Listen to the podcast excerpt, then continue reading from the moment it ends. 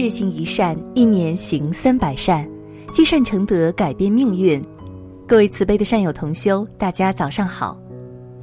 人们常说吃亏是福，吃亏真的就是福吗？生活中的你愿意吃亏吗？天道轮回，从不会让任何一个好人真正吃亏。遇事让人，会让别人觉得你是一个可靠的人，是一个不贪婪的人，会让他们对你放心。因此，你便可以获得更多的机会。这些都是吃亏的好处。一个佛陀在给信众讲法时，曾讲了一段有关于商队的故事。从前有两个商队一起出门经商，两个商队的货物加上人的食物、马匹的草料，一共有几十车。由于人多车多，容易产生拥挤，造成混乱。因此，其中一个商队的领队便对另外一个商队的领队说：“我们以分梯次出发，这样便可以避免秩序混乱了。你们可以选择是先走还是后走。”另一个商队的领队听了后选择了先走，因为他认为先走的话，牛马可以先吃到草，这样可以节省一些草料。而且，如果后走，路由于先行大队人马的践踏，会变得难行。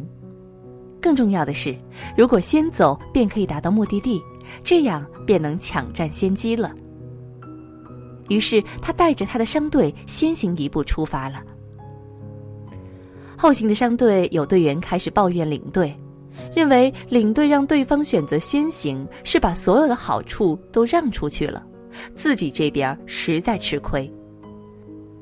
可是领队却不以为然，笑笑说：“草被吃过，还能长出新鲜的草；我们的牛马正好可以吃上。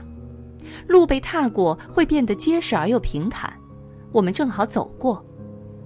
先到市场的人正好能帮我们了解行情，倒是我们便能有的放矢，制定出最好的经营策略。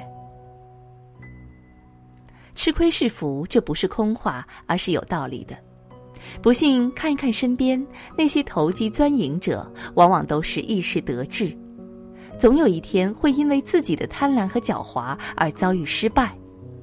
那些真正获得持久成功的，从来都是懂得谦让的厚道好人。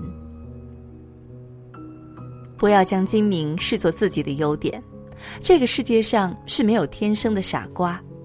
很多时候，别人不跟你抢，不是抢不过你。而是在考察你的品性。太能争抢的人，往往获得了眼前的小利，却失去了合作者的信任，从而失去更多的大好机会。吃亏是福，更是智慧。我们今天早课暂时告一段落，明天早课我们将继续学习，不见不散。记得践行日行一善，还要在本文的底部留言区与众善友同修交流学习心得。